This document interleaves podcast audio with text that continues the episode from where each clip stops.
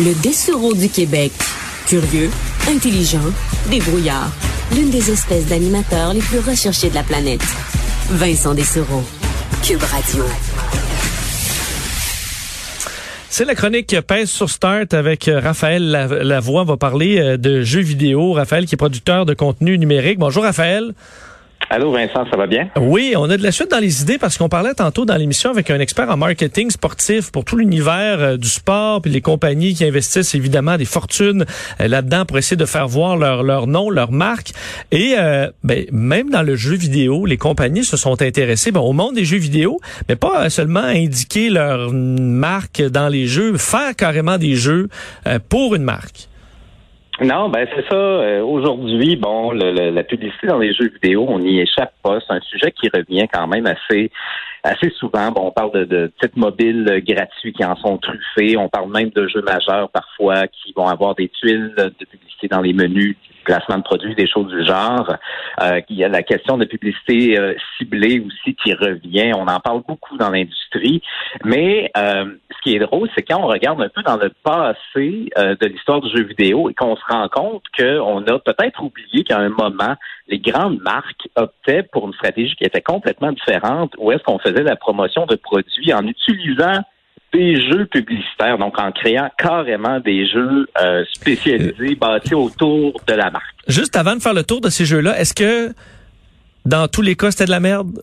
Ou il y a eu du bon qui s'en est sorti? Ben, c'est difficile à dire. Il y en a peut-être qui étaient pas si mal, c'est sûr, c'est très subjectif. Euh, mais bon, au final, il y en a beaucoup là-dedans que euh, c'est un peu comme au cinéma, là, des films qui sont si mauvais qu'ils en deviennent bons. Ben, il, y a, certains euh. jeux un peu que c'est un peu comme The Room, là, si vous connaissez, c'est dans le genre. Une petite valeur quand même patrimoniale au fait que ce soit vraiment mauvais. commençons avec avec jeu d'obstacles pour Pepsi, le Pepsi Man. Oui, Pepsi Man, euh, vous le savez peut-être pas, mais il y avait une mascotte pendant que nous, ici, on avait euh, Claude Meunier qui faisait les, euh, les, annonces de Pepsi au Québec. ben, on avait au Japon une mascotte qui s'appelait Pepsi Man, qui était une espèce d'homme musclé, sans visage, dans un espèce de léotard de Pepsi.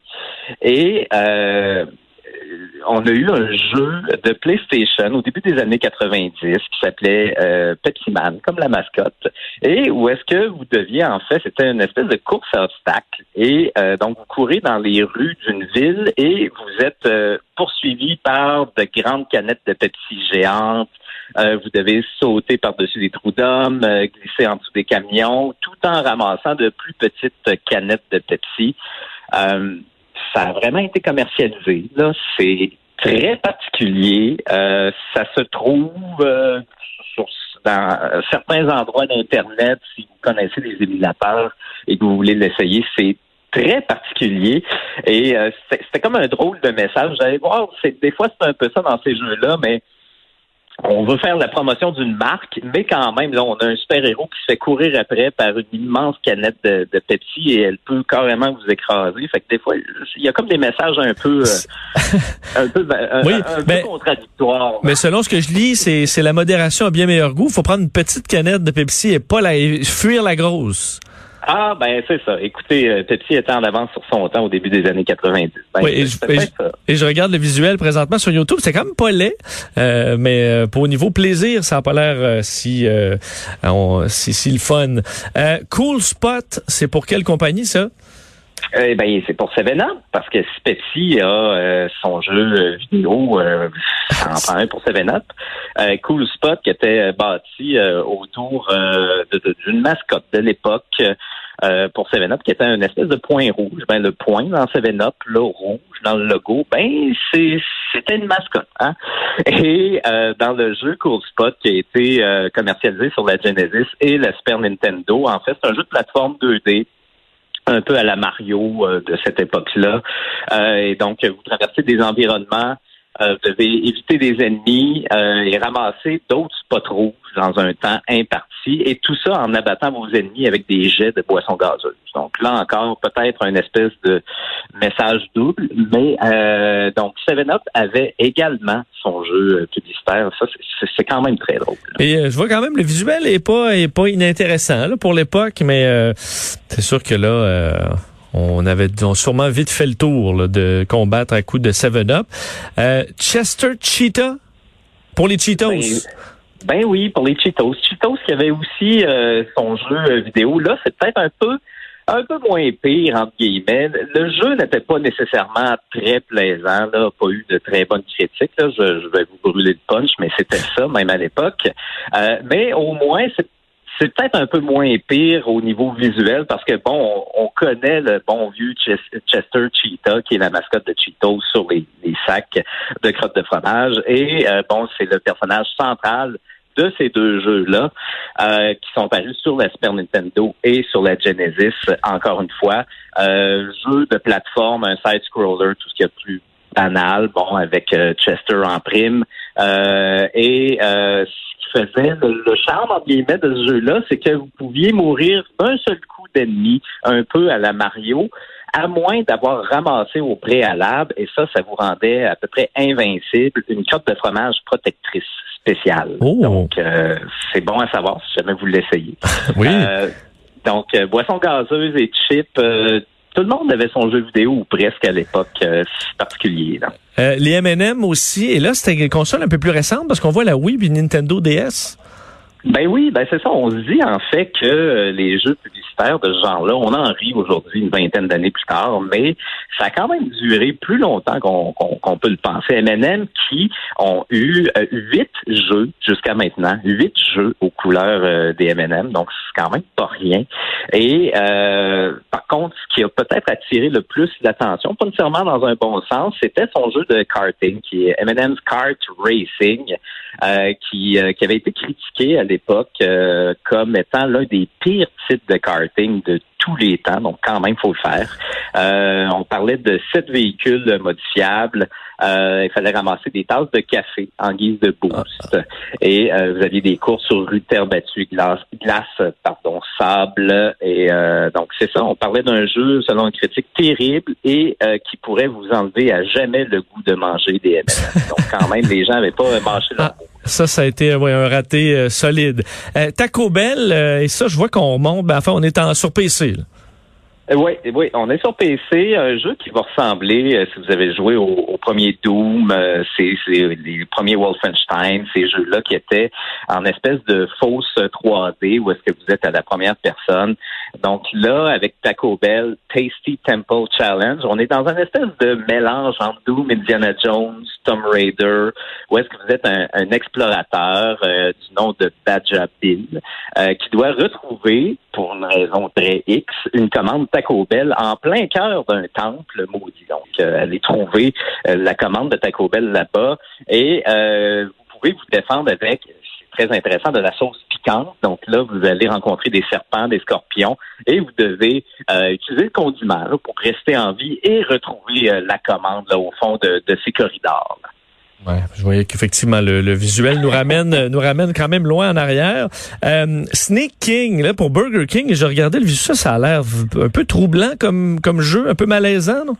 Je vois un Burger King euh, qui, qui danse en petit collant.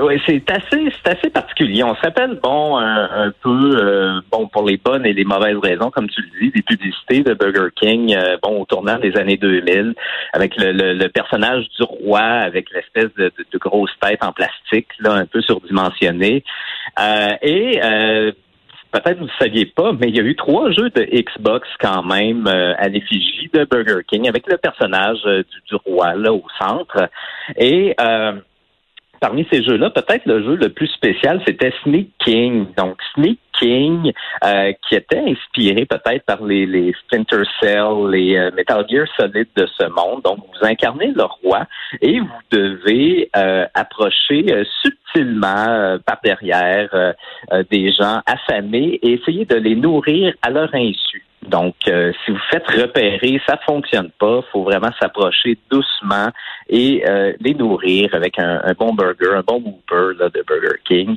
Euh, je ne sais pas si c'est le genre de truc qu'on pourrait sortir aujourd'hui, mais en tout cas, c'est pour l'époque, ben c'est ça, c'était particulier. On a voulu s'inspirer de, de, de, Hitman et compagnie, ces jeux-là d'infiltration ça a donné quelque chose de quand même assez spécial. Et là, on parle quand même de la Xbox. Là. Donc, on n'est pas si loin. On est au tournant des années 2000. Donc, c'est plus proche de nous.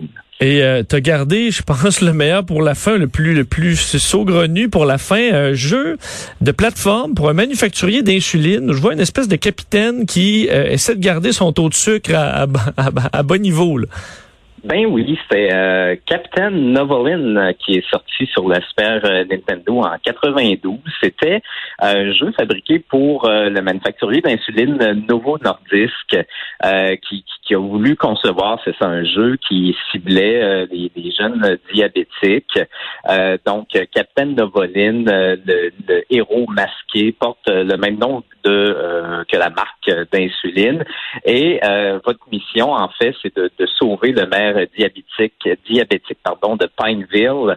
Euh, tout en combattant des extraterrestres euh, qui prennent la forme de différents systèmes de malbouffe. Donc c'est là que ça devient un, peu un peu drôle. Là. Donc euh, vous devez combattre des biscuits, des beignes, des cornets de crème glacée maléfiques. Et pendant ce temps-là, vous devez aussi, comme tu le disais tout à l'heure, surveiller le taux de glucose du personnage et manger aussi aux besoins des aliments sains euh, pour garder un peu son niveau de vie à un, niveau adéquat. Euh, donc, c'est quand même assez particulier, tout ça dans un univers de euh, jeu de plateforme 2D. Et chaque tableau était comme entrecoupé par des, des espèces de d'animation éducative. Et ce qui est le plus particulier dans tout ça, c'est qu'on n'offrait même pas le jeu gratuitement euh, aux jeunes qui, qui, qui souffrent de diabète. À cette époque-là, euh, il fallait payer le plein prix. Euh, donc, au lieu d'avoir le dernier Mario Kart, ben, il fallait payer le plein prix. Capitaine Et il y a des enfants qui ont, qui ont reçu le Captain Novoline à Noël, c'est sûr. Là. C'est particulier. Ça ne veut pas être euh, les, kings dans la cour d'école avec ça comme cadeau de Noël. Mais j'invite les gens à aller voir la vidéo euh, si vous tapez Capitaine Novoline dans, sur YouTube. C'est quand même intéressant. Là. Tu faut que tu choisisses ton niveau d'insuline dans la petite euh, aiguille. Puis après ça, tu combats des poulets rôtis des, des, des cupcakes. Euh, vraiment spectaculaire. C'est vraiment intéressant de se plonger dans cette époque-là. Raphaël, est-ce qu'il y en a un que tu, si tu as joué à un seul, ce serait lequel? Ben, je suis obligé de dire que Pepsi Man euh, reste ah. quand même un classique, comme tu le dis. C'est assez bien conçu quand même pour l'époque et il y a vraiment un gros feel de jeu japonais des années 90. Il y a une chanson thème où est-ce qu'on fait juste hurler Pepsi Man euh, encore et encore. C'est très ridicule. Euh, si vous pouvez l'essayer, essayez-le. Bon, euh, essayer d'ailleurs, le Pepsi Man est quand même troublant avec son, son, absence de visage là et ses muscles saillants. Euh, Raphaël, toujours un plaisir. On se reparle la semaine prochaine. Merci Vincent. Salut.